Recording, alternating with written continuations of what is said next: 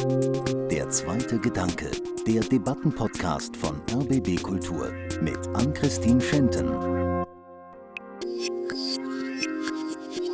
Solange wir heute Museen oder Denkmäler oder einige Skulpturen über Kolonialismus haben, sollen wir immer über Kolonialismus sprechen. Also ich bin da ganz optimistisch, dass tatsächlich einiges in Gang kommen kann, auch wenn man immer wieder gelegentlich wütende, gelegentlich auch ausfällige sozusagen äh, Meinungsäußerungen auch irgendwie ertragen muss. Gleichzeitig ist natürlich wichtig, dass ganz, ganz grundlegende Orientierungen an Fragen von Menschenrechten nicht sozusagen Verhandlungsmasse werden. Versklavung und Kolonialismus waren Verbrechen gegen die Menschlichkeit und hätten zu jeder Zeit als solche gelten sollen. Im Jahr 2023 spielt Preußen für die meisten von uns keine große Rolle mehr. Die Schlösser und Gärten in Potsdam und Berlin sind mehr Ausflugsziel als Orte für eine kritische historische Auseinandersetzung, obwohl wir oft jeden Tag an ihnen vorbeikommen, wenn wir in der Region leben. So ein Tag im Schlosspark Sanssouci, den empfinden wir als schön. Doch die koloniale Vergangenheit Preußens ist dort omnipräsent. Die Ausbeutung schwarzer Kultur und Menschen ist bis heute sichtbar. In den Denkmälern, in den Gemälden, in den Gärten. Nun wird diese koloniale Vergangenheit ausführlich öffentlich aufgearbeitet. Die Ausstellung Schlösser Preußen Kolonial der Stiftung Preußische Schlösser und Gärten zeigt die Schlossanlagen und Denkmäler in ihrem kolonialen Kontext und zwar in einer Sonderausstellung im Schloss Charlottenburg. Ich frage deshalb heute meine Gäste, wie können wir Preußen neu sehen? Wie bewerten wir das koloniale Erbe der Schlösser und Gärten in der heutigen Zeit? Und wie weit muss und darf koloniale Aufarbeitung gehen? Darüber spreche ich heute mit dem Generaldirektor der Schlösserstiftung, Christoph Martin Vogtherr, mit dem Wissenschaftler Fogang Toyem aus Kamerun, der an der HU Berlin zur deutschen Kolonialgeschichte forscht, und mit Joshua Kwesi Akins, wissenschaftlicher Mitarbeiter im Fachgebiet Entwicklungspolitik und postkoloniale Studien der Uni Kassel und Aktivist bei Berlin Postkolonial. Hallo an Sie drei. Hallo. Guten Tag. Hallo. Schlösser Preußen Kolonial, so lautet der Titel Ihrer Ausstellung, Herr Vogtherr. Mit dem Kurfürsten Friedrich Wilhelm begann ja die Kolonialgeschichte Preußens und der Aufstieg Brandenburgs zur Großmacht. Friedrich Wilhelm, der errichtete Kolonien unter anderem in Ghana und zum Beispiel Erzeugnisse aus Brandenburg wurden gegen Elfenbein, Gold und auch Sklaven getauscht. Später haben auch schwarze Menschen als Bedienstete am Hof gearbeitet. Wo wird jetzt diese koloniale Vergangenheit Preußens noch immer sichtbar und wie wird man das in Ihrer Ausstellung wiederfinden? Es ist tatsächlich so, wenn man erstmal mit offenen Augen und äh, einem offenen Herzen vielleicht auch durch die Schlösser geht, sieht man diese Spuren fast überall. Also schwarze Bedienstete tauchen auf vielen Gemälden auf. Es gibt Darstellungen der verschiedenen Kontinente. Es gibt Materialien, die über transkontinentalen Handel nach Europa gekommen sind. Also die Spuren sind tatsächlich omnipräsent. Ähm, wir wollen in der Ausstellung das deshalb auch in zwei Teilen zeigen. Das eine ist eine sozusagen allgemeine Einführung, die im neuen Flügel, also im rechten Teil von Schloss Charlottenburg, wo es um Konzepte geht, um Begriffe geht und auch so um wichtige Player sozusagen der Geschichte. Und dann hinterher äh, laden wir die Besucher, Besucherinnen ein, durch das Schloss zu gehen und eben immer wieder in den verschiedenen Räumen verschiedene Spuren zu entdecken und verschiedene Darstellungen, die wir dann vor Ort kommentieren, in Frage stellen, erläutern, in den Kontext setzen. Herr Tojem, Herr Ekens, wenn Sie an die koloniale Vergangenheit Preußens denken, was fällt Ihnen da spontan ein? Also ist es vielleicht auch ein Denkmal, was das in Berlin, in Potsdam widerspiegelt, Herr Tojem? Ja, aus meiner Sicht fällt mir so vieles im Kopf ein, wenn ich über Kolonialismus höre. Dann zum Beispiel, es gibt Ausbeutung, ähm, Auswanderung oder Kolonialauswanderung, Kolonialmission, Ausplünderung, Genozid oder Gewalt und schwarze Menschen, Ausplünderung, was genau in der, Zeit, in, der Kolonialzeit als Beziehungen zwischen Europa und Afrika handelt. Und äh, Kolonialismus finde ich in dieser Zeit, sollte ich auch über als einen Prozess verstehen. Wenn man über Kolonialismus heute spricht, denkt man immer an diese einseitige äh, Sichtweise, aber sollte man heute in diese wechselseitige Sicht auch verstehen. Ich mhm. glaube, die zweite Sicht des Kolonialismus ist nicht mehr diese ehemalige, das heißt zum Beispiel äh, Gewalt, Genozid, aber sollte man auch heute in der Literatur finden. Welche sind die äh, Auswirkungen von Kolonialismus in der heutigen deutschen Gesellschaft? Mhm. Ich meine zum Beispiel dieser Einfluss und Diffusion von Europa oder Expansion oder Veränderung von Afrikawelt oder von Überseegebiet durch ähm, Europäer. Aber die neue gegenseitige Sicht ist für mich jetzt als eine ähm, sogenannte komplexe Interaktion zwischen Kolonialisierenden und Kolonisierten. Mhm. Es geht um Reiseliteratur oder literarische Texte mit kolonialen Bezügen und liebig Sammelbildern in der Popularkultur und auch diese Abenteuerliteratur mhm. mit in Museen und Denkmälern. Mhm. Und beiderseitig verstehe ich Kolonialismus jetzt nicht so diese ehemalige kritische Sichtweise von Kolonialismus, aber diese wechselseitige Sichtweise. Also wie koloniales Denken auch immer noch nachwirkt in der heutigen Zeit. Richtig. Herr Ekins, wenn Sie an die koloniale Vergangenheit Preußens denken, was kommt Ihnen da in den Kopf? Also auch vielleicht bei dem Gang durch mhm. Berlin, durch Potsdam. Was fällt Ihnen da auf? Also was mir erstmal in den Kopf kommt, ist ein Ort in Berlin. Und zwar ähm, das vormalige Gröbenufer, heute Mai-Aim-Ufer.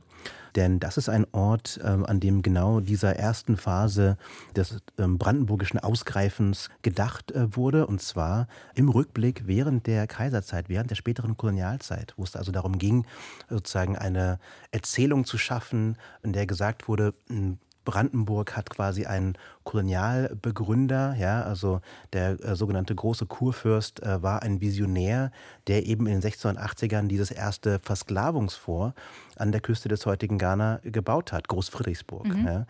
Und er wurde aber zur Kolonialzeit erinnert und es ging dabei darum, ähm, es ist ja sozusagen an, am Flussufer, ja, äh, wurde da ein Dock geschaffen, äh, was dann Gröbenufer genannt wurde. Und von diesem Dock aus konnte man dann per Boot zur Weltausstellung fahren, wo ja leider eben es auch ein sogenanntes Afrikadorf gab, wo eben äh, schwarze Menschen äh, in herabwürdigender Weise sozusagen weiße europäische deutsche Klischees darstellen mussten.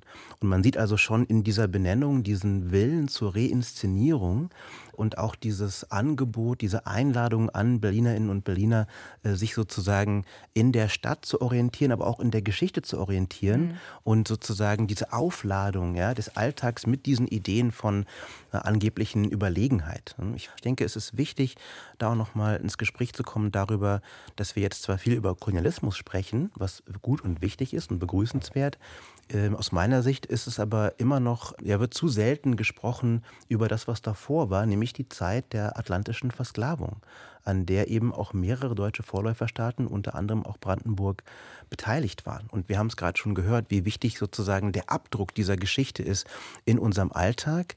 Und wenn man da sozusagen so ein bisschen durch die Stadt läuft und das anschaut und dann so ein bisschen fragt, was war eigentlich die Prägekraft dieser Zeit, dann kommt man schnell darauf, dass eben der große Kurfürst, um eben dieses Unternehmen ähm, begründen zu können, die erste deutsche Aktiengesellschaft gegründet hat, nämlich die Brandenburgisch-Afrikanische Kompanie. Und da sieht man dann sehr schnell, dass also der Versklavungshandel auch in deutschen Vorläuferstaaten mit ähm, zentraler Innovation im Bereich Finanzen verbunden war und dass da einige der Sachen, die wir heute ganz alltäglich verwenden, Versicherungen, Hypotheken, die Art, wie unser Bankenwesen organisiert ist, maßgeblich auch geprägt wurde durch die unglaublichen Gewinne, die zur Zeit des Versklavungshandels überhaupt erst möglich wurden, durch diese unglaubliche intergenerationelle Ausbeutung von schwarzen Menschen, die natürlich auch damals schon einherging mit einem sehr, sehr starken antischwarzen Rassismus, mhm. der dann eben auch damals schon, ja, kommuniziert wurde und auch teilweise schon verankert wurde in der Bevölkerung. Denn der von der Gröben zum Beispiel hat ja, wir haben es gerade gehört, ähm, wie wichtig so Reiseberichte waren.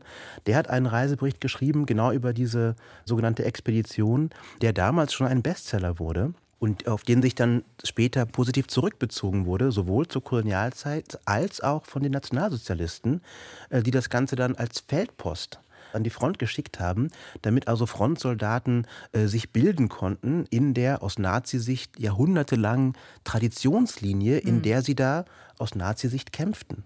Und so wird also deutlich, dass diese Spuren im Alltag uns wirklich helfen, auch die Prägekraft ähm, dieser Geschichte bis in die Gegenwart nachzuvollziehen. Wir sprechen im Laufe der Sendung auf jeden Fall auch nochmal darüber, wie man das dann eigentlich kontextualisiert. Mhm. Also wie man auch der Bevölkerung deutlich macht, wo sind denn diese kolonialen Spuren.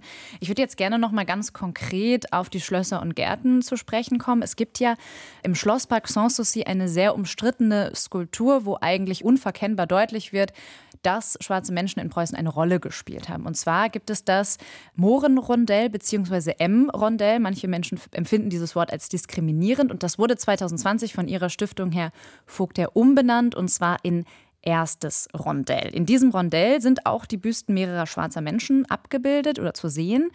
Und dabei könnte es sich um Bedienstete des ehemaligen Hofes handeln. Bevor wir über diese konkrete Umbenennung sprechen, die Sie da vollzogen haben, würde ich gerne von Ihnen wissen, jetzt auch in der Aufarbeitung der Ausstellung, welche Rolle haben denn schwarze Menschen in Preußen überhaupt gespielt? Also in welchem Kontext waren die da? Waren das Bedienstete, waren das Sklaven? Wie wurden die behandelt? Ja, ich glaube, diese beiden ähm, Begriffe, die wir eben gehört haben, nämlich die Inszenierung und sozusagen das Systemische, das sind auch tatsächlich die beiden Begriffe, die für uns eine große Rolle spielen, wenn wir das ähm, aufbrechen wollen. Ihre Frage zielt ja sozusagen eher auf das Systemische. Also mhm. es sind tatsächlich viele verschleppte schwarze Menschen am Hof gewesen. Man sieht sie als Diener. Sie hatten sehr unterschiedlichen Status. Also sie kommen rechtlich als Sklaven, Sklavinnen hier an in Preußen zu ihrer Zeit. Äh, einige schaffen es, einen freien Status zu erlangen, heiraten, bauen eine bürgerliche Existenz auf, natürlich innerhalb der Grenzen, die sozusagen durch den Rassismus da gegeben sind. Ähm, andere bleiben tatsächlich auch rechtlich Sklaven und Sklavinnen, das ist ganz unterschiedlich. Das ist aber tatsächlich eine nennenswerte Gruppe und ich persönlich muss sagen, ich war sehr überrascht, dass diese Tradition sich zum Beispiel im 19. Jahrhundert noch lange fortsetzt, wo man erstmal das für undenkbar hält, wenn man da so naiv an das Thema heran herangeht. Mhm. Also das ist tatsächlich eine lange Geschichte. Diese Büsten im Park Sanssouci sind mit an Sicherheit grenzender Wahrscheinlichkeit keine Bediensteten des Hofes okay, ja. dargestellt, weil die nämlich älter sind und mhm. die sind mhm. tatsächlich dort wiederverwendet worden an der Stelle. Also ob die real existierende Menschen darstellen, wissen wir nicht. Auf jeden Fall äh, sind es keine konkreten Personen, die hier in Preußen am Hof waren. Ähm, was wissen Sie denn über die Rolle von schwarzen Personen in Preußen, Herr Vogang-Thujem? Ich möchte zuerst äh, zu diesem Thema kommen, über die prägende Kraft von Kolonialismus kommen. Das sage ich normalerweise zwischen Kolonisierenden und Kolonisierten gibt es eine, gibt es eine Wechselwirkung. Aber es scheint, dass die, die Waage so schwer in den ehemaligen Kolonialbesitzern steht. Das bedeutet zum Beispiel, heute gibt es mehr negative Folgen von Kolonialismus in den ehemaligen Kolonialbesitzern mehr als in den ehemaligen Euro Europäer- oder Kolonialmächten. Mhm. Ich glaube, hier in Deutschland könnte man auch nie so die, diese negative Folgen so mehr spüren wie in Afrika zum Beispiel. Über die Frage von das Rondell, ja, darüber wollte ich, wollte ich sagen, in, der, in diesen Beziehungen sollte man auch die Repräsentation oder die Inszenierung von diesen ehemaligen Statuen oder äh, Denkmälern neu gedacht werden. Mhm. Das Problem ist, dass diese negative Wirkung sind bis heute spürbar, weil die Inszenierung war erstmal vielleicht falsch oder nicht so gut äh, gedacht wurde. Und dann sollte man jetzt neu inszenieren. Da, über das Rondell zum Beispiel. Das wurde erstens äh, mit einer diskriminierenden äh, Denkweise vorgestellt. Aber jetzt könnte man normalerweise neu denken oder umbenennen zum Beispiel. Aber ich glaube, über die Denkmäler, die vielleicht über die Geschichte sprechen, die auch das äh, Kolonialerbe äh, besitzen, das sollte man auch neu beschreiben und neu inszenieren, damit auch diese Bestimmungen oder diese Waage ein bisschen so gut äh, balanciert wird. Ja.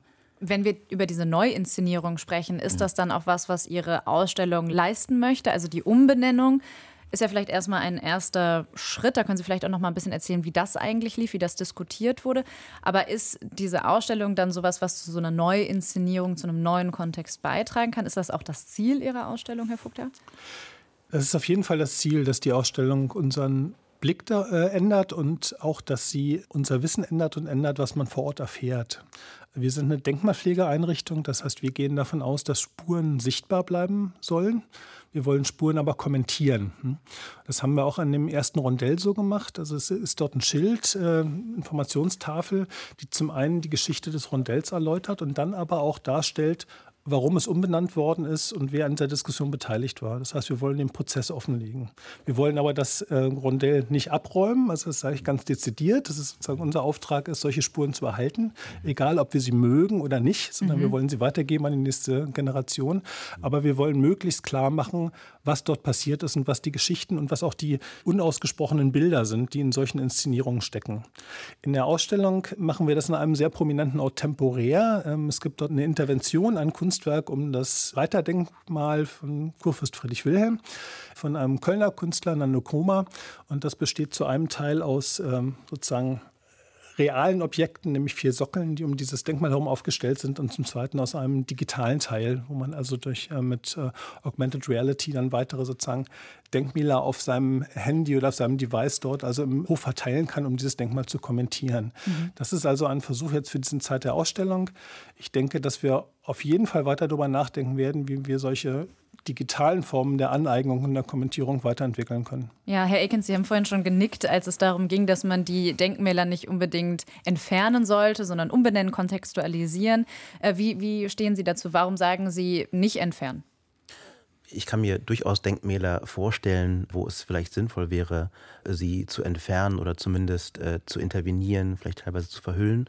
Äh, und zwar dann, wenn dort Rassismen auf eine Weise reproduziert werden, die tatsächlich hochproblematisch ist. Allerdings würde ich auch sagen, dass es extrem wichtig ist, genau die Tatsache, dass ja diese Spuren so eingeschrieben sind in eine Zeit, die wir häufig als komplett getrennt von außereuropäischer Geschichte imaginieren, ja? nämlich Zeit des Absolutismus, ja, die, die höfische Zeit, äh, dass es da eben wichtig ist, diese Spuren wahrzunehmen und auch äh, herauszustellen, aber eben dann auch aus der Gegenwart heraus zu kontextualisieren.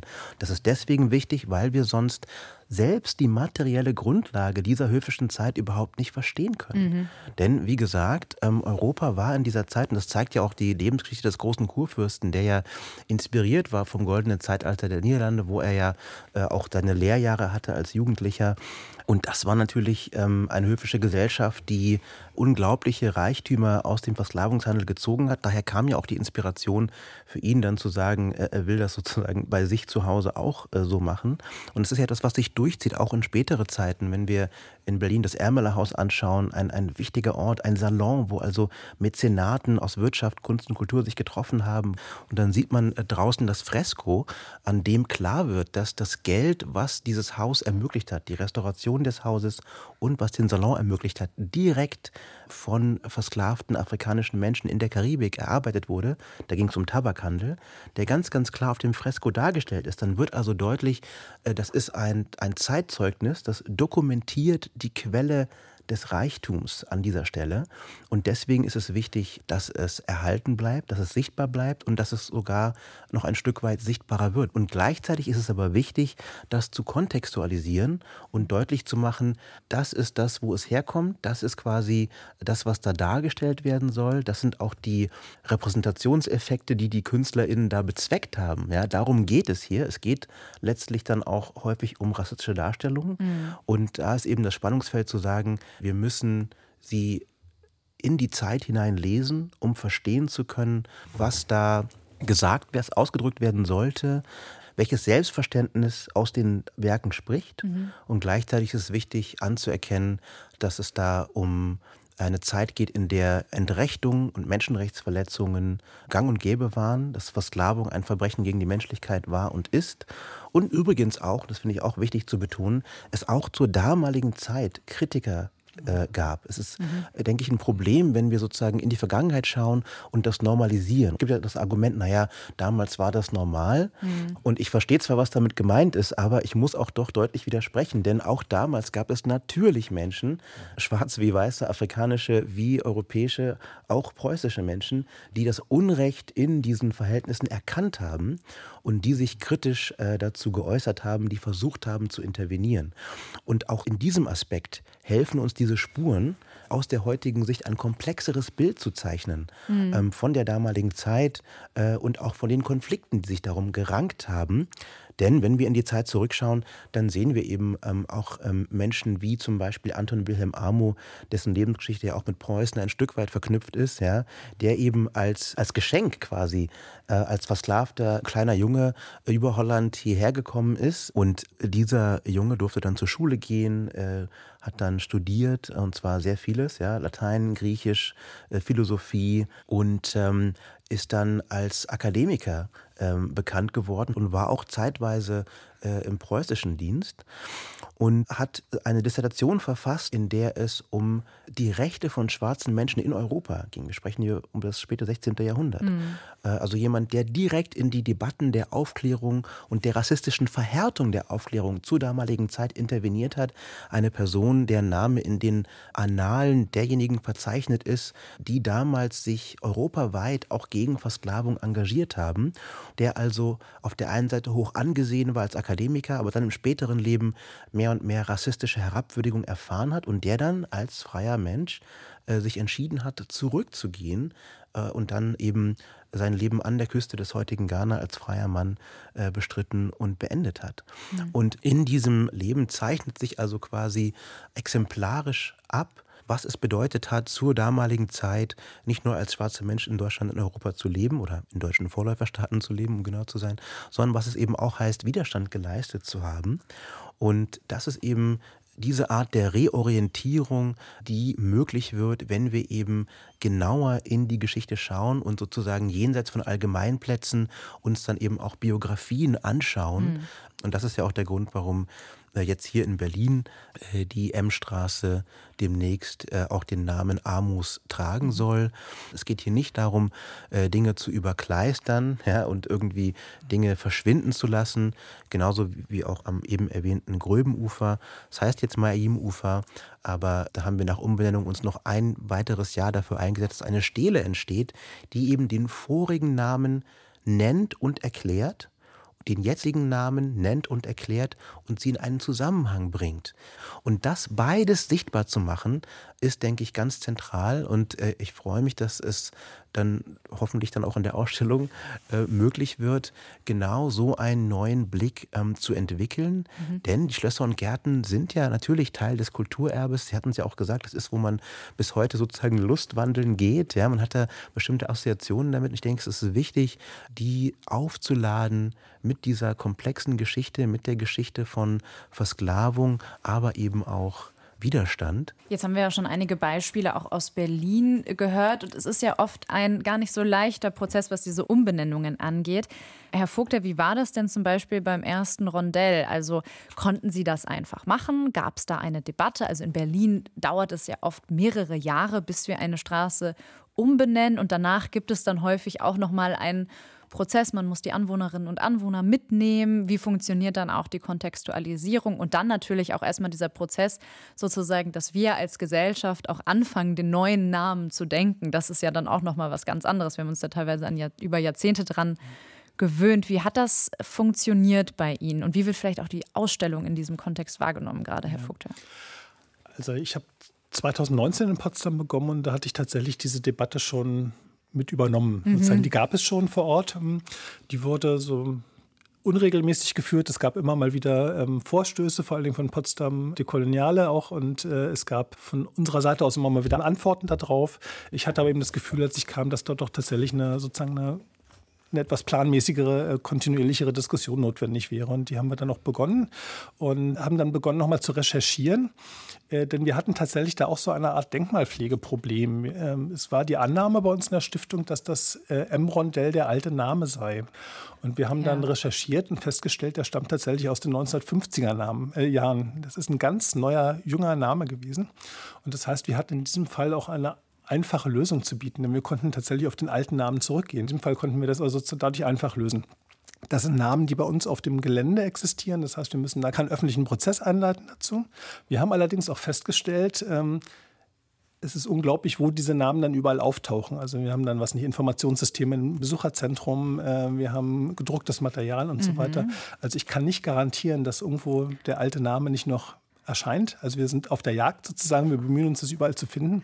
Aber das ist tatsächlich ein langer Prozess, bis man dann so weit ist, dass dieser neue Name auch überall etabliert ist. Da würde ich auch ganz kurz einmal reingehen. Es gibt ja in Potsdam eine Gruppe, die sich mit dem postkolonialen Erbe Potsdams mhm. beschäftigt, Potsdam Postcolonial. Mhm. Mit denen arbeiten sie auch zusammen. Mhm. Ich habe mich vorher mal mit denen unterhalten. Die haben auch gesagt, dass die Zusammenarbeit mit ihrer Stiftung besser geworden ist in den letzten Jahren. trotzdem äußern die natürlich auch Kritik. Mhm. Und eine Kritik lautet zum Beispiel, dass das M-Wort immer noch in den Texten, auch in den Kontextualisierungen auftaucht. Auch Wörter wie exotisch werden mhm. da kritisiert. Ähm, wie gehen Sie mit so einer Kritik um? Ja, die M- und N-Wörter, die müssen verschwinden. Ähm, also das ist sozusagen ganz klar, das muss aus den Texten raus. Das Wort exotisch, würde ich sagen, ist ein anderer Fall. Da geht es darum, das kann man weiter benutzen, wenn man es kontextualisiert. Wenn man sagt, also es wurde von damaligen Menschen als exotisch empfunden und das bedeutete, also dann ist das ein Konzept, was man verwenden kann. Man kann es aber sozusagen nur mit Anführungszeichen verwenden, mit Erläuterung. Mhm. Ich glaube, da sind auch bei einzelnen Begriffen oder bei einzelnen Tatsachen verschiedene Vorgehensweisen notwendig. Es ist tatsächlich tatsächlich so, ich meine, das klingt immer nach einer schwachen Ausrede, wir haben 100.000 Objekte in der Sammlung, wir haben ähm, 25 Schlösser, viele Parks. Das heißt, das dauert häufig lange, bis sowas dann tatsächlich durchdringt. Also wir haben deshalb bei uns schon lange vor der Ausstellung eine Steuerungsgruppe eingerichtet, in der Mitarbeitende aus verschiedenen Abteilungen zusammenarbeiten, also die forschen, vermitteln, restaurieren und so weiter, in den Gärten arbeiten. Und die sind dabei, sozusagen nach und nach unsere Datenbanken durchzugehen. Die sind dabei, also auch ähm, sozusagen Beispielfälle bei uns äh, stiftungsintern zu präsentieren und zu sagen, das ist das, was wir wissen, das ist das, was wir rausbekommen. Und die bleiben also dran, dass das, dieser Prozess passiert. Aber es wird natürlich noch ein bisschen dauern aus ganz praktischen Gründen, denn es ist wirklich eine, eine große Aufgabe, jedes äh, Schild und jeden Datenbankeintrag durchzugehen. Das haben wir jetzt mhm. ja auch in Dresden gemerkt. Also das sind ja die Kolleginnen und Kolleginnen da uns voraus und dann ein Stück schon einen deutlichen Schritt weiter. Aber auch da hat es eher eine Weile gedauert und B natürlich auch zu teilweise heftigen Reaktionen geführt. Herr Vogang-Tojem, ähm, wie beurteilen Sie denn aus Ihrer Perspektive die Aufarbeitung hier in Berlin und Brandenburg, also koloniale Kontextualisierung? Reichen Ihnen Umbenennungen? Muss das weitergehen? Was wünschen Sie sich da vielleicht auch aus der wissenschaftlichen Perspektive? Was muss da noch passieren? Ja, ich glaube, bei der Umbenennung von, von Straßen oder von Straßen, ja, so einfach so, das ist sehr wichtig. Zuerst die Aufarbeitung ist, ist für ist, äh, in Bezug auf das, das Kolonialerbe mit einer ehemaligen Sichtweise oder was in, in dem Kontext, wo Kolonialismus oder äh, Sklavenhandel oder Sklaverei sehr präsent war, das sollte ich nicht mehr heute bei der Aufarbeitung noch, noch einmal kommen kann. Das sollte bei der Umbenennung eine neue Sichtweise vielleicht auch verfassen und dann kritisch möchte ich auch vielleicht diese Umbenennung auch sehen. Mhm. Ich nehme ein Beispiel von einer, einer Ausstellung in einem Museum äh, die Besucher, Besucherinnen und Besucher sollten auch, auch nicht so verstehen, was in, in der Vergangenheit passiert, sondern mit einer neuen Inszenierung, einer neuen Sichtweise auch verstehen. Mhm. Wenn man mhm. auch ein Denkmal mit äh, rassistischen Meinungen versteht oder mit rassistischen äh, oder abwertenden Begriffen versteht, das ist nicht so gut, wie wir in diesem Kontext verstehen. Bei der Umbenennung, das ist nicht so, ich glaube, das reicht nicht aus für mich, aber was meine ich unter Umbenennen, das ist eine andere Sichtweise von Kolonialerbe. Von Kolonialerbe. Ich möchte nicht, nicht mehr so in, in der Straßenumbenennung begrenzen, aber vielleicht in Denkmälern und Kulturgüter, weil sie eine Botschaft in den Museen ausdrücken oder die eine Beschreibung von einem Kunstwerk geben oder eine Beschreibung von diesem Kunstwerk vielleicht erzählen, da sollten sie eine, eine Neuerzählung auch. Das ist eine neue Denkweise in, von Kolonialzeit. Und die Umbenennung sollte auch begleitet werden mit dieser neue Perspektive oder diese neue Verfassung oder neue Geschichtserzählung. In der Vergangenheit sollte man auch über Kolonialismus mit, äh, anders äh, verstanden werden. Für die heutigen Generationen, das ist nicht so gut, wenn sie vielleicht was, äh, verstehen, was äh, früher passiert mit diesen abwertenden Denkweisen. Verstehen das nicht so gut, das sollen sie auch äh, vielleicht diese Wechselwirkung auch verstehen. Das sollte man auch die, den Diskurs äh, mhm. wechseln und dann verstehen Sie das. Äh, ich nehme das Beispiel von dieser M-Rondell. Äh, ja. Äh, das wird auch umbenannt. Aber die Beschreibung sollte auch folgen. Eine neue Perspektive. Und das sollte man auch kontextualisieren. Und damit man auch Kolonialismus anders versteht. Aber das sorgt ja doch durchaus immer wieder für Diskussionen. Also es gibt ja auch Leute, die sagen, wir müssen diese Kunstwerke, diese Kulturgüter, Denkmäler wir können die nicht aus ihrer Zeit reißen. Es ist schwierig, die aus einer heutigen Perspektive zu betrachten. Wir können quasi nicht die heutigen moralischen Maßstäbe als Maßstab benutzen, um diese Kunstwerke anzusehen. Wie läuft denn da die Debatte bei Ihnen in der Stiftung? Also das ist ja vielleicht auch ein Streit. Äh, das ist auf jeden Fall ein Streit. Also bei uns ist es ja sozusagen ein Sonderfall, denn wir sind ja so irgendwo zwischen Museum und Denkmal, also mit diesen Schlössern. Wir sind, wir sind museal geöffnet, aber wir haben sozusagen nicht die komplette Freiheit, die in jeder Form zu gestalten, wie wir das wollen, wie man das in einem Museum machen könnte. In jedem Fall ist es aber eine Illusion anzunehmen, dass diese Werke einfach in einem alten Kontext sind. Denn natürlich hat sich ganz viel geändert. Also ich meine, das waren Gebäude, in denen war mal in Königshof, da haben ganz andere Menschen gewohnt, die haben ganz anders geschaut und so weiter. Also man hat da durchaus eine Möglichkeit, auch weiter sozusagen als aus einer zeitgenössischen Perspektive hineinzugehen, mhm. ähm, gerade auch zu informieren und also auch respektvolle Änderungen vorzunehmen, würde ich sagen. Das ist auf jeden Fall möglich. Mhm. Denn äh, wir sind alle nicht in Zeitkapseln und diese äh, Kunstwerke, Werke, Dokumente sind gereist, haben sich verändert, sie sind restauriert worden, sind beschädigt worden. Äh, also man kann sie deshalb auch kommentieren und in Kontexte mhm. stellen. Das ist, glaube ich, grundsätzlich kein Problem. Es geht dann immer sehr stark um die Frage, wie es so wirklich konkret vor Ort aussieht.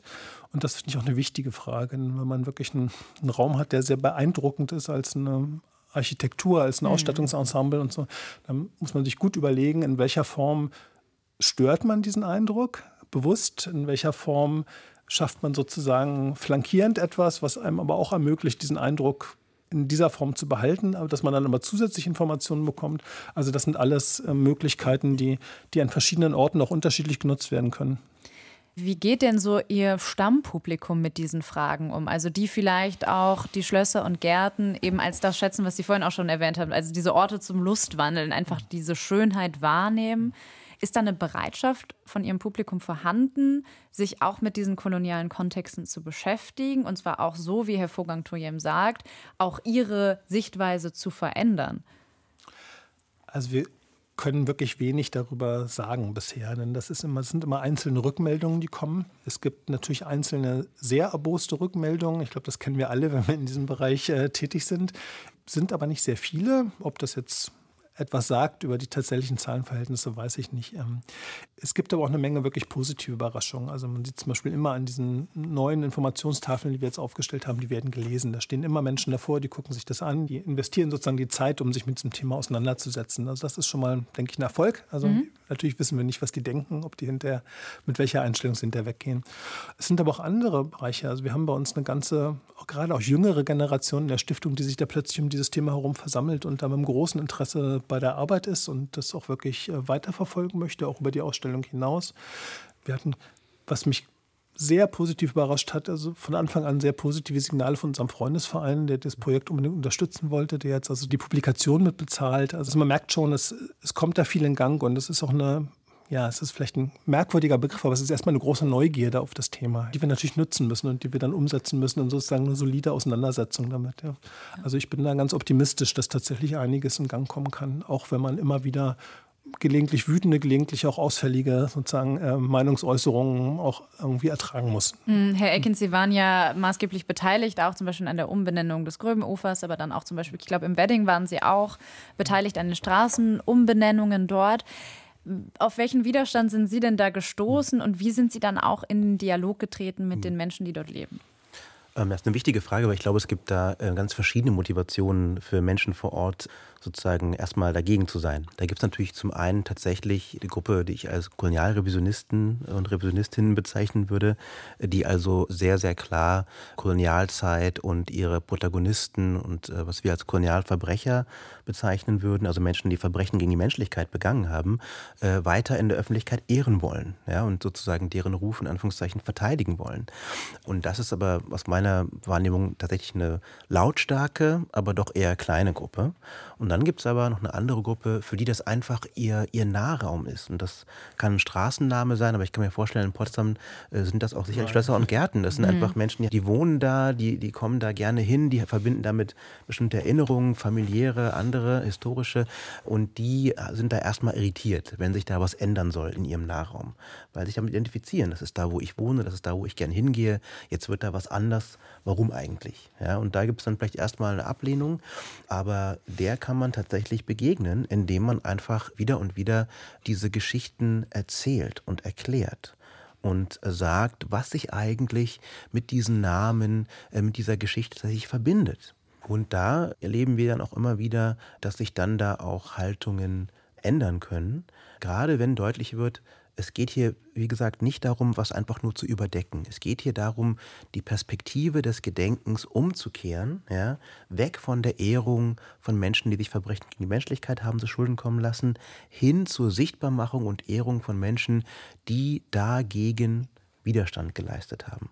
Und wenn man also da immer wieder in den Dialog geht um diese Geschichte, dann kann man auch zumindest diejenigen, die jetzt keine KolonialrevisionistInnen sind, abholen und mhm. mitnehmen. Mhm. Es gibt natürlich noch einen anderen Punkt, wenn es um Straßen geht.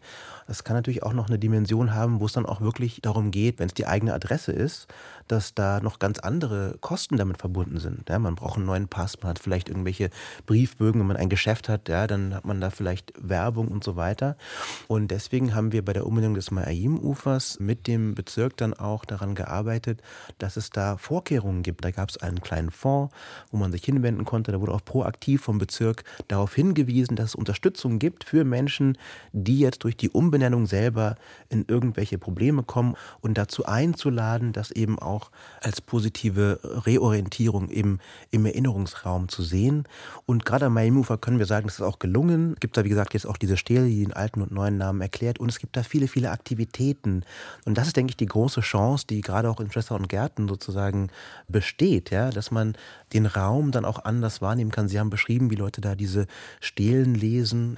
Ich kann mir vorstellen, dass wenn die Beschäftigung weitergeht mit künstlerischen Interventionen, ich freue mich, dass Nando Nkrumah, dessen Kunst ich sehr schätze, da jetzt auch schon aktiv ist. Und ich denke, dass das auch vielleicht auch nur ein Auftakt ist, ne, dafür, dass dann auch andere künstlerische Positionen da sichtbar werden können.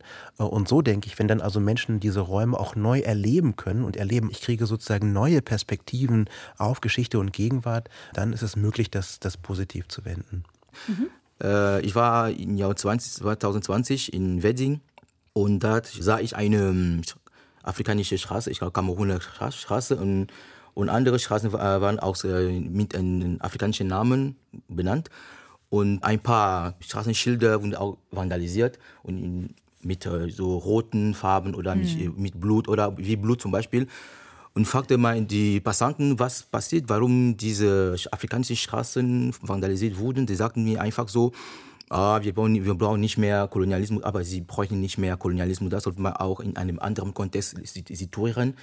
Ich habe gefragt, nein, das leistet einen Beitrag zur Kolonialvergangenheit oder zur Erinnerung von Kolonialismus und sagen, nein, das wollen wir nicht so nicht, nicht darüber wissen. Mhm. Und ein paar von diesen Leuten, das waren die jungen Leute, ich glaube zwischen 18 und 20 Jahre alt, und ich fragte auch, äh, warum, was wissen Sie etwas über Kolonialismus? Sie sagten mir, nein, Kolonialismus war so eine kleine Geschichte von Deutschland und so sowas. Ich versuche zu erklären, aber sie sagen, nein, wir wollen nicht mehr über Kolonialismus wissen. Das ist auch diese Opposition für in diesem Protest von Straßenumbenennungen.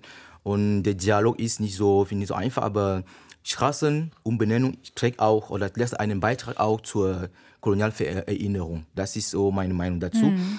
Ja, erleben Sie da, Herr Vogt, ja auch diese Bereitschaft äh, dazu, Preußen neu zu sehen in Ihrem Publikum? Jetzt auch vielleicht durch diese, die Ausstellung hat ja noch nicht angefangen, aber erhoffen Sie sich das auch von den nächsten Wochen? Ja, ich hoffe mir das sehr. Also bei Preußen ist es manchmal ein bisschen frustrierend, weil Menschen sehr eingefahrene Vorstellungen davon haben. Und mhm. zwar sowohl positive als auch negative. Und aus beiden ist ganz schwer rauszukommen. Na, also die sind häufig nicht von Fakten getrübt, sondern irgendwie stehen einfach schon so da. Und da muss man manchmal ganz schön arbeiten daran. Ich glaube, wir haben zwei große Chancen. Das eine ist, dass Preußen sehr starke Emotionen auslöst bei einigen. Die kann man nutzen, um sozusagen die als Einstieg zu nehmen. Das zweite ist, es ist eine sind eigentlich schon mehrere junge Generationen nachgewachsen, für die Preußen im Grunde genommen fremdes Territorium ist. Und da kann man natürlich ganz anders sozusagen erklärend rangehen, wenn man also nicht erst durch viele Schichten von festen Bildern durch muss. Mhm. Und da ist dann eher die Herausforderung, überhaupt die Neugierde zu erzeugen. Aber das sind beides gute Konstellationen, um ins Gespräch zu kommen. Ja, ich würde jetzt gerne zum Schluss noch mal darüber sprechen, wie nachhaltig sind Diskussionen wie die unsere, die wir hier führen und auch Ihre Ausstellung zum Beispiel. Also führen diese Debatten tatsächlich dazu, dass wir, wie gesagt, Preußen bald neu sehen, dass wir in einen anderen Kontext treten mit dieser Geschichte. Was erhoffen Sie sich davon, Herr Vogang-Tojem? Ähm, nachhaltig, da glaube ich, Kolonialismus ist nicht mehr vorbei. Als Geschichte oder als Prozess ist nicht vorbei. Da sollte man heute darüber sprechen, aber mit einer neuen Sichtweise, einer neuen Sichtweise, wie ich schon gesagt hatte. Mhm. Aber wie kann man das? Das ist eine Frage. Wie kann man so nachhaltig Kolonialismus, über Kolonialismus sprechen oder wie kann man nachhaltig äh, aufarbeiten? Das heißt, Denkmäler spielen eine so große Rolle bei der Kolonialerinnerung. Ich glaube, diese, ich meine diese Denkmäler und Museen. Und ihre Rolle ist normalerweise in der Inszenierung. Von einem Ereignis kommt man zu, zu einem Dokument und dann ein, das Modell ist eine Repräsentation mit einem Denkmal. Das ist so der, der, der Prozess. Aber jetzt mit Nachhaltigkeit kann man noch mit Ausstellungen oder Plakate oder ich meine diese Tafel und in den Museen und man kann auch diese eine mit eine kleine Besprechung, bevor man diese Ausstellung organisiert und im Laufe der Zeit kann man auch diese Aufarbeitung der, der Geschichte oder der Kolonialgeschichte einherkommen. Und dann glaube ich, Kolonialismus als äh, Prozess und als Geschichte oder Erzählung sollte man auch nachhaltig durch Museen oder Denkmäler oder mit Repräsentationen auch weitermachen. Mhm, ich glaube, das, war, das war auch ganz wichtig, was Sie gesagt haben, dass wir nicht dahin kommen sollten, diese Kolonialvergangenheit irgendwie zu verdrängen, sondern wir müssen sie kommentieren und einbinden in unsere heutige Zeit, weil uns das natürlich auch geprägt hat, Berlin und Brandenburg geprägt hat. Herr Vogt, als wie nachhaltig empfinden Sie denn diese ganze Debatte? Was erhoffen Sie sich auch von der Ausstellung? Wie wird sich das auch in den nächsten Jahren dann weitertragen, wenn die Ausstellung vorbei ist? Also ich glaube, was wir schon erreicht haben, ist, dass das Thema jetzt bei uns einen Platz gefunden hat. Und ähm, zwar auch in unseren äh, öffentlichen Medien. Also wenn man bei uns auf der Website ist, bekommt man Informationen. Wenn man vor Ort ist, bekommt man Informationen. Es gibt die erste Publikation dazu. Also ich glaube, es hat so eine gewisse Sichtbarkeit erreicht jetzt. Das ist schon mal ein Erfolg, den wir haben. Aber natürlich, um das wirklich nachhaltig zu machen, muss der Prozess weitergehen. Und äh, da müssen wir jetzt sehen, ob wir sozusagen unseren eigenen Test auch bestehen. Also äh, wir haben eben durch diese ähm, Gruppe, die wir eingerichtet haben, die da wirklich mit sehr viel Motivation dabei ist, glaube ich, einen guten Modus Motor, aber der muss immer wieder von allen Seiten auch Energie bekommen und auch immer wieder die Möglichkeit bekommen, da weiterzugehen. Mhm. Also das ist eine Aufgabe, die mhm. weitergeht, aber ähm, die Ausstellung hat uns ein erstes Ziel dafür gegeben. Das war auch ganz wichtig intern, dass man es nicht irgendwie einfach macht, sondern dass man auf was hinarbeitet und sagen kann, hier, das ist ein erster Schritt, den haben wir jetzt geschafft und mhm. auch mal einmal Rechenschaft gibt dafür und auch sieht, ob man auf dem richtigen Weg ist hinterher. Also den Punkt haben wir erreicht und dann müssen wir uns danach die Karten legen, wie es weitergeht. Herr Eckens, wie würden Sie das denn beurteilen? Also wie kann es in den nächsten Jahren in dieser Debatte weitergehen, damit das dann wirklich auch beständig bleibt? Also ein Prozess ist, dass wir uns weiterhin mit der kolonialen Vergangenheit beschäftigen.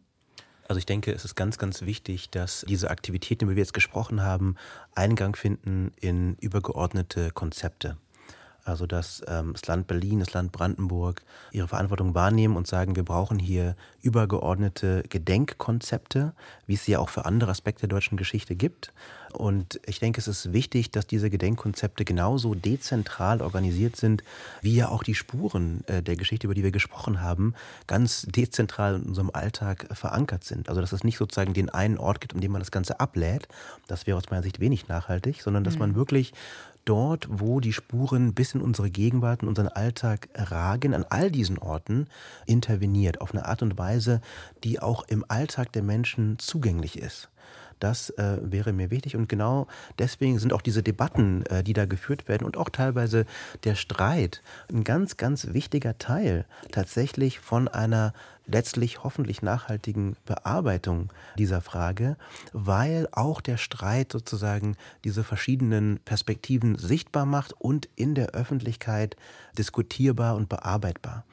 Gleichzeitig ist natürlich wichtig, dass ganz, ganz grundlegende Orientierungen an Fragen von Menschenrechten, Verbrechen gegen die Menschlichkeit nicht sozusagen Verhandlungsmasse werden. Ja, also es muss sozusagen schon auf dem Boden einer menschenrechtlichen Betrachtung mhm. stattfinden, die dann eben es uns auch ermöglicht, klar zu sagen, Versklavung und Kolonialismus waren Verbrechen gegen die Menschlichkeit und hätten, wie die Bundesregierung ja auch erklärt hat, zum Beispiel bei der Durbaner Weltkonferenz gegen Rassismus, hätten zu jeder Zeit als solche gelten sollen. Ich würde aber gerne noch mal auf einen anderen Punkt der Nachhaltigkeit kurz eingehen, denn Nachhaltigkeit ist ja ein Begriff, der sehr aufgeladen ist, geht dann auch um ökologische Fragen und ich möchte noch mal sagen, dass das ökologische Dilemma, in dem wir uns heute befinden, auch völlig unverständlich ist, ohne in die Geschichte von Versklavung und Kolonialismus zurückzugehen, die ja die Grundpfeiler des westlichen Ausgreifens sind, ja, äh, was uns also auch heute in diese Situation gebracht hat. Und so denke ich, ist es auch möglich, anhand von bestimmten äh, historischen Momenten und Objekten äh, nochmal eine ganz andere Nachhaltigkeitsfrage zu stellen. Ähm, zum Beispiel weiß ich, dass zumindest ähm, bis vor kurzem im neuen Palais die Spitze des Kilimanjaro äh, noch zu finden war, die ja von einem Deutschen abgetragen wurde. Der hat sie auch gleich Kaiser Wilhelm Spitze genannt. Das war ja eine Zeit lang mal der höchste Berg Deutschlands, ja, aus deutscher Perspektive. Und das wurde abgetragen und liegt jetzt irgendwo im neuen Palais im Keller, soweit ich weiß. Äh, nicht mehr, gut, ähm, aber bis vor kurzem war es noch da. Ähm, und ähm, ja, das heißt also, und natürlich, ne, der Kilimanjaro hat äh, auf deutsche Kolonisten eine endlose Faszination ausgeübt, nicht zuletzt, glaube ich, weil er auch schneebedeckt war. Das ist aber heute kaum noch der Fall. Woran liegt das? Ja, wir wissen alle, woran es liegt. Es geht um die, die Klimakrise hier. Und das heißt also, diese Objekte, die können uns helfen, sozusagen im Querschnitt der Geschichte diese Verbindungslinien aufzuzeigen von der geteilten Gewaltgeschichte, die dazu geführt hat, dass selbst so etwas Absurdes wie eine Bergspitze nicht vor deutscher Sammelwut sicher war, ja, mhm. äh, und dann irgendwie als äh, dem Kaiser als zum Geschenk gemacht wurde. Und dann können wir eben diese Bezüge entfalten. Und ich denke, das ist eben auch nachhaltig in, in dem Sinne, nachdem Sie eigentlich gefragt haben, wie können wir solche Debatten und Perspektivwechsel verankern im öffentlichen Bewusstsein über die Zeit zugänglich machen. Dazu gehört eben, denke ich, die Entfaltung nicht nur der Ursprungsgeschichte, sondern auch der Wirkung der Objekte über die Zeit. Ja? Also welche Wirkung haben diese Büsten entfaltet? Warum kam es in den 50er Jahren zu dieser Umbenennung äh, mit diesem rassistischen Begriff? Was sagt uns das über die damalige Zeit und das Selbstverständnis? Dass wir also sozusagen im Längsschnitt der Geschichte diese Objekte, äh, ihre Aufladungen bis in die Gegenwart verfolgen, um so dann tatsächlich uns orientieren zu können, wie wir hier angekommen sind in dieser geteilten Gegenwart. Das tiefe Nachvollziehen der Zeitreise der Objekte eine Chance bietet, neue Perspektiven auf unsere geteilte Gegenwart zu entwickeln. Herr Vorgang, Sie haben gerade schon. Äh, ich wollte nur kurz äh, über das Wort nach, nachhaltig äh, ergänzen. Ich glaube, solange wir Museen oder Denkmäler haben, kann nicht so Kolonialismus entfallen. Ich glaube, äh, Denkmäler spielen, sind heute als neue Medien äh, betrachtet. Und äh, ich glaube, Literatur oder Bücher oder Filme, Dokumentarfilme reichen nicht mehr aus. Solange wir heute Museen oder Denkmäler oder einige Kulturen über Kolonialismus haben, das sollen wir immer über Kolonialismus sprechen. Und zum Beispiel, wenn mit einem Denkmal von einem Kolonialpropagandisten äh, erfährt man leicht oder schnell über Kolonialagitation oder Kolonialbewegung und die heutige Generation könnte auch geprägt werden. Und in Bezug auf Deutschland oder Preußen sagen wir so, Deutschland hat eine kurze Kolonialgeschichte, ungefähr 30 Jahre aber sehr, aber ich glaube, ein sehr langes Gedächtnis, mehr als andere Kolonialmächten. Ich glaube, jetzt nachhaltig sollte man nur mit neuen Medien von Kolonialgeschichte arbeiten. Ich meine Denkmäler, Museen und äh, Kulturgüter. Ja, dann ähm, sind wir eigentlich am Ende des Gesprächs. Ich fand es ähm, sehr spannend, was Sie gesagt haben, auch nochmal zu dem Punkt Nachhaltigkeit, weil worüber wir jetzt nicht gesprochen haben, weil wir haben natürlich über Preußen gesprochen ist natürlich auch, wie Kolonialismus heute unser Leben auch noch ganz konkret im Alltag beeinflusst. Moderner Kolonialismus im äh, Kontext des Klimawandels zum Beispiel, wie das mit unserem Konsum zusammenhängt. Darüber haben wir heute nicht gesprochen, aber das sind natürlich Fragen, die damit auch noch zusammenhängen. Ich danke Ihnen für das Gespräch. Vielen Dank. Wer durch Berlin und Brandenburg läuft, ist zwangsläufig mit kolonialer Vergangenheit konfrontiert. Es ist zwar möglich, die preußischen Schlösser und Gärten ganz losgelöst davon zu betrachten, aber damit würden wir unsere Gegenwart verklären.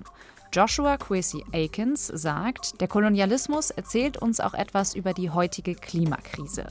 Um die Katastrophen der heutigen Zeit zu verstehen, müssen wir uns also auch mit den kolonialen Strukturen im Jetzt beschäftigen, wie Vogang Tojem sagt.